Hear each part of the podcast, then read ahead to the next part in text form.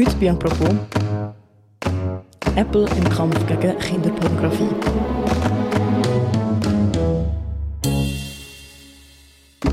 Apple will mit einer neuen Technologie Kinderpornografie bekämpfen. Auf allen iPhones sollen in Zukunft Bilder von sexuellem Missbrauch an Kind automatisch erkannt und gemeldet werden.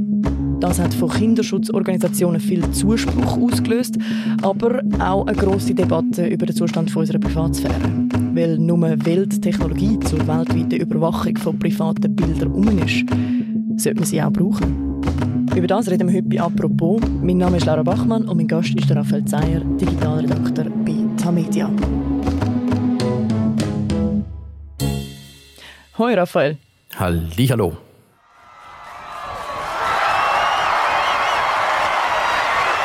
Raphael, eigentlich laufen die Vorstellungen von neuen Technologien bei Apple ja immer so ab. Good morning and welcome to Es gibt WWDC. Tamtam, der Apple-CEO Tim Cook steht auf der Bühne und erzählt, wie da Anfang Juni. We're excited to share our latest technologies with you and with the incredible community of millions of Apple developers around the world. Bei der neuesten Innovation ist es aber anders abgelaufen.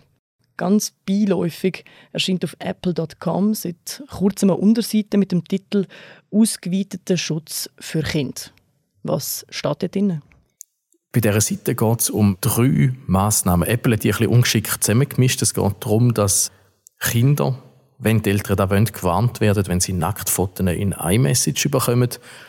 Dann gibt es eine Einschränkung, dass man mit Siri und der Apple-Suche nicht mehr kann nach Kindsmissbrauch Material, also Fotos suchen Und dann drittens gibt es noch eine neue Variante, nämlich, dass man, wenn man Fotos auflädt in die iCloud, dass dort ein Scanner durchläuft, wo polizeilich bekannte Fotos von Kindsmissbrauch erkennt. Und äh, wenn der die Risk findet, wird ein Apple-Mitarbeiter informiert und äh, der muss dann kontrollieren, ob es auch wirklich so ist. Und dann weiter geht's an die Behörden. Aber da ist momentan nur in den USA angedenkt.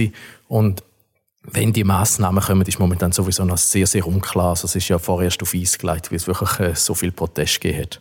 Auf die genauen Kritikpunkte gehen wir nachher noch weiter ein. Aber zuerst mal, äh, Moment mal, wie funktioniert denn die Technologie? Also wie unterscheidet denn die Software zwischen einem Nacktbild von einem Kind und irgendetwas anderem, wo einfach vielleicht äh, auf eine Art ähnlich aussieht?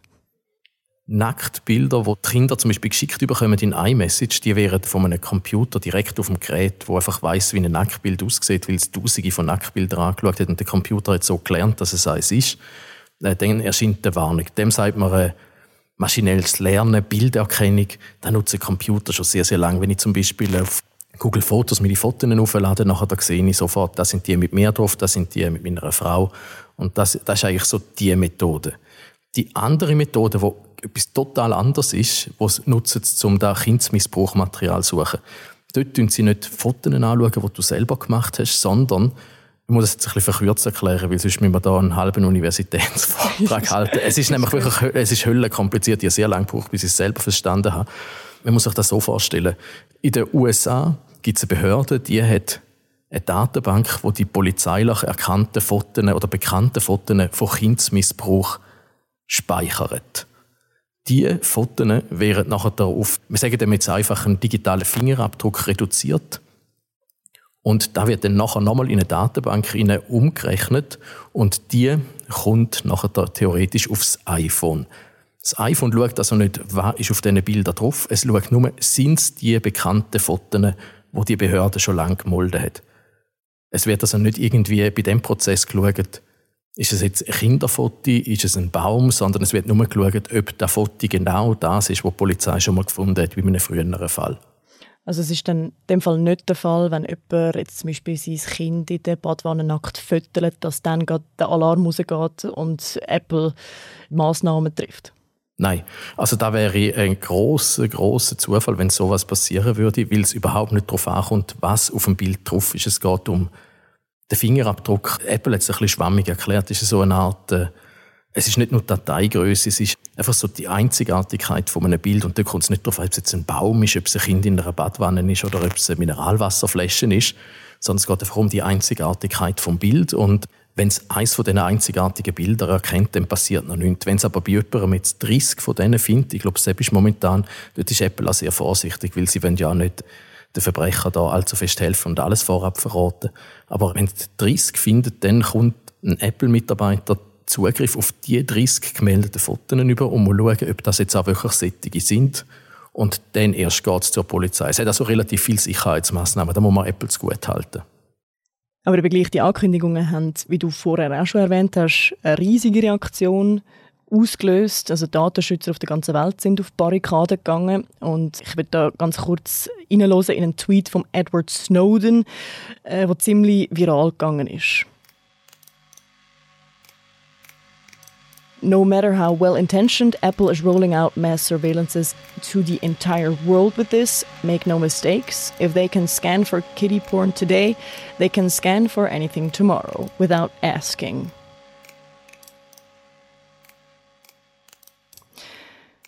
Also er nennt die Maßnahme von Apple ein neues Massenüberwachungssystem, das ohne zu fragen eingeführt wird. Ist es wirklich so schlimm? wenn man zu Ende denkt, ist es wirklich sehr, sehr schlimm. Also ich bin auch ein bisschen verschrocken, dass das in dieser Form gekommen ist, weil äh, es ist jetzt eigentlich so der Dammbruchmoment in der Geschichte von Apple, weil Apple ist ja immer so der Privacy, der Privatsphäre Primus gewesen. und jetzt plötzlich scannen da meine Fotos und melden die der Polizei, das geht ja gar nicht und Klar, Kindsmissbrauch ist schlimm, aber mein erster Gedanke ist dann, ja was, wenn ich jetzt in dieser Datenbank, wo eben da die Kindsmissbrauchfotos sind, auch Fotos rein tue, die irgendwie unvorteilhaft von mir sind. Und dann finde ich alle Leute, die irgendein blödes Foto von mir umteilen. Oder äh, eben, wenn man dann halt irgendein Schurkenstaat ist, wo man dann irgendwelche Rebellen sucht und die auch in die Datenbank hineinschummelt. Also selbst ist wirklich nicht zu unterschätzen. Und der Edward Snowden hat es ja selber gesagt, das Gegenteil von gut ist gut gemeint. Es ist halt wirklich immer ein zweischneidiges Schwert mit all diesen Schutzmaßnahmen im Internet. Es gibt ja immer wieder es gibt Argumente für, es gibt Argumente gegen. Es ist alles wahnsinnig schwierig und ja, es ist wirklich, also dass es die, dass es die Kritik gegeben hat, ist äh, so offensichtlich gewesen, dass Apple so blind dort reingerannt ist, ist wirklich erstaunlich gewesen. Aber sind wir dann dem so völlig ausgeliefert? Also eben, dass dann Apple quasi per Knopfdruck uns kann überwachen ja eh. Und, aber dieses Bedenken zum Beispiel, dass da Staat Kontrolle übernehmen Ich meine, wie ist denn das gesetzlich geregelt? Sind wir vom Gesetz her nicht geschützt in unserer Privatsphäre? Es ist halt äh, immer ein, ein zweischneidiges. Oder Gesetze sind das eine, Technologie ist meistens deutlich schneller. Und was wir auch immer wieder vergessen, ist, die Geräte, die wir nutzen und vor allem all die Dienste, die wir nutzen, das sind ja nicht öffentliche Angebote.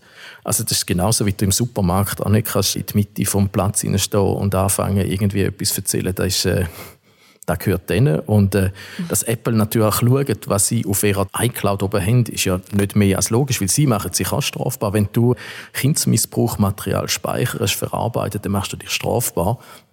Und sie als ein milliardenschweres Unternehmen mit einer Rechtsabteilung, wo ich weiß nicht wie viele hundert oder tausend Leute sitzen, die sind natürlich da alarmiert. Vor allem immer mehr Staaten sind daran interessiert, dass die Tech-Konzerne nicht mehr machen, was sie wollen. Darum sind sie auch jetzt momentan sehr, sehr vorsichtig. Und eine von meinen Vermutungen, dass die Maßnahme nicht zuletzt drum entstanden ist, weil Apple ja relativ wenig so Fälle gemolden hat. Es gibt in Amerika so eine Datenbank, wo man schauen kann, welcher Konzern hat wie viel Kindsmissbrauchsfotofälle gemolden oder Videofälle. Und dann sieht man irgendwie, Facebook hat irgendwie 2 Millionen gemolden, Google mehrere hunderttausend und Apple, glaube ich, irgendwie 250. Also Apple ist wirklich halt sehr, sehr zurückhaltend gewesen und äh, da kann ihnen natürlich dann auch böse ausgeleitet werden. Und dass sie da jetzt ein bisschen etwas unternommen haben, ist nicht überraschend.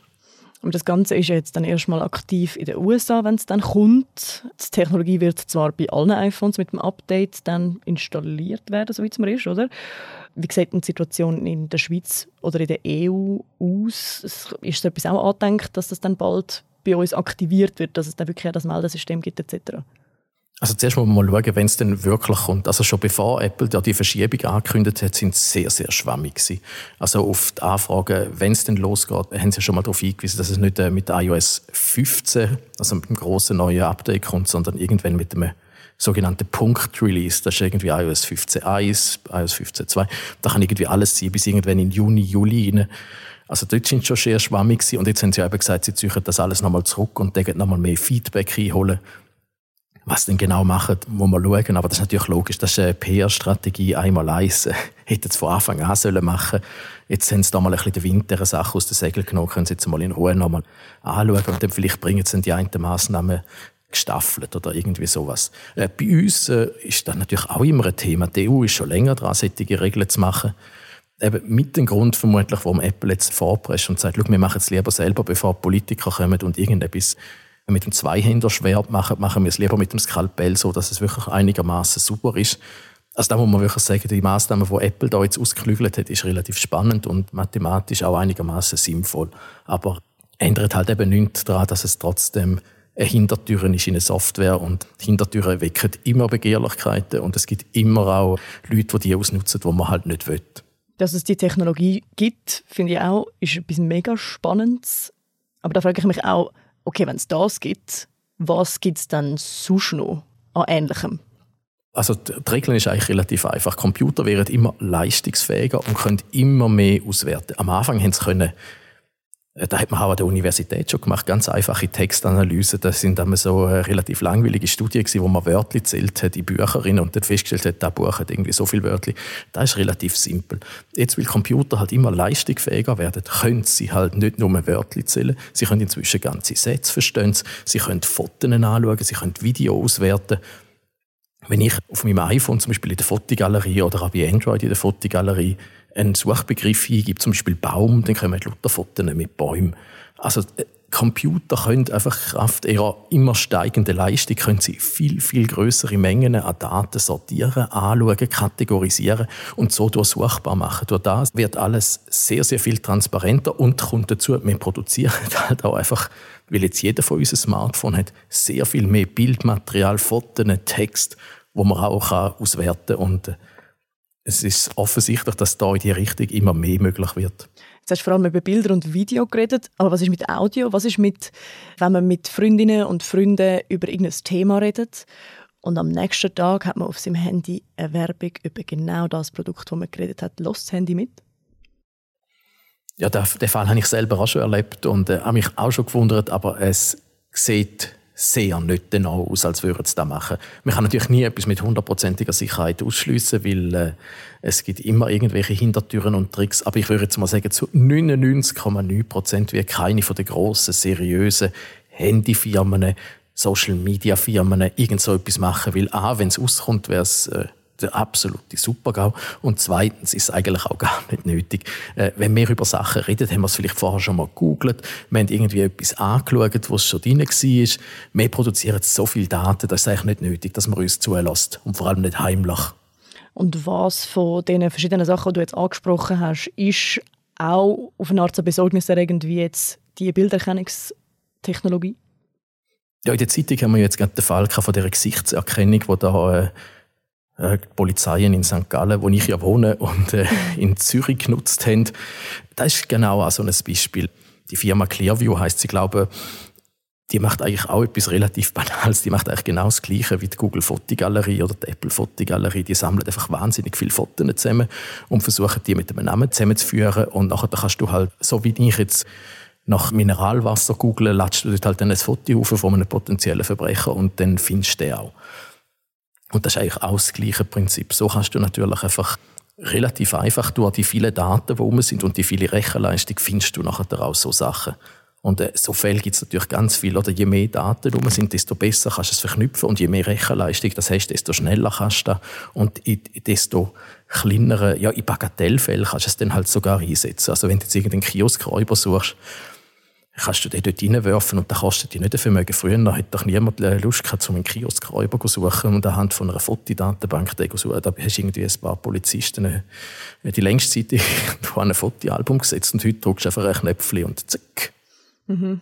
Und was können wir jetzt so als Nutzerinnen und Nutzer von Computern, von Smartphones in unserem täglichen Leben, wie viel können wir gegen so Entwicklungen machen, die uns so ein bisschen ja, mulmig zumut ist damit?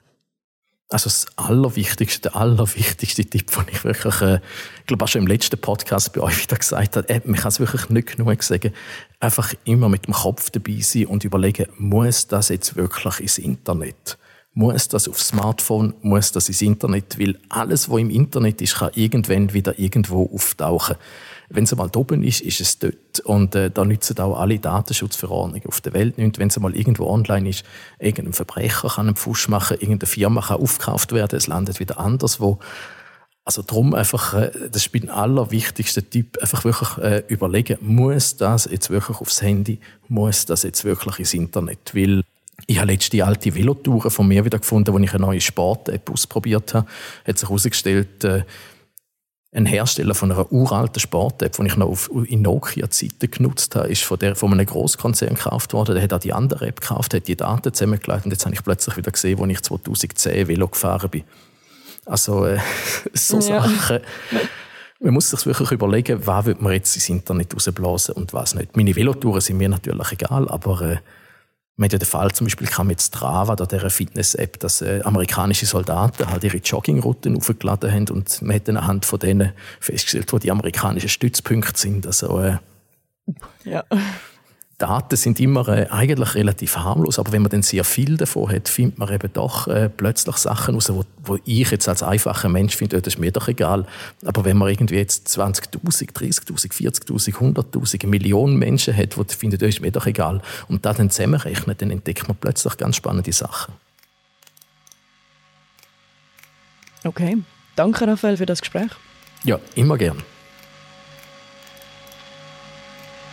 Das war eine weitere Folge von «Apropos», einem täglichen Podcast vom Tagesanzeiger und der Redaktion Tamedia. Wir hören uns morgen wieder. Macht's gut und ciao zusammen.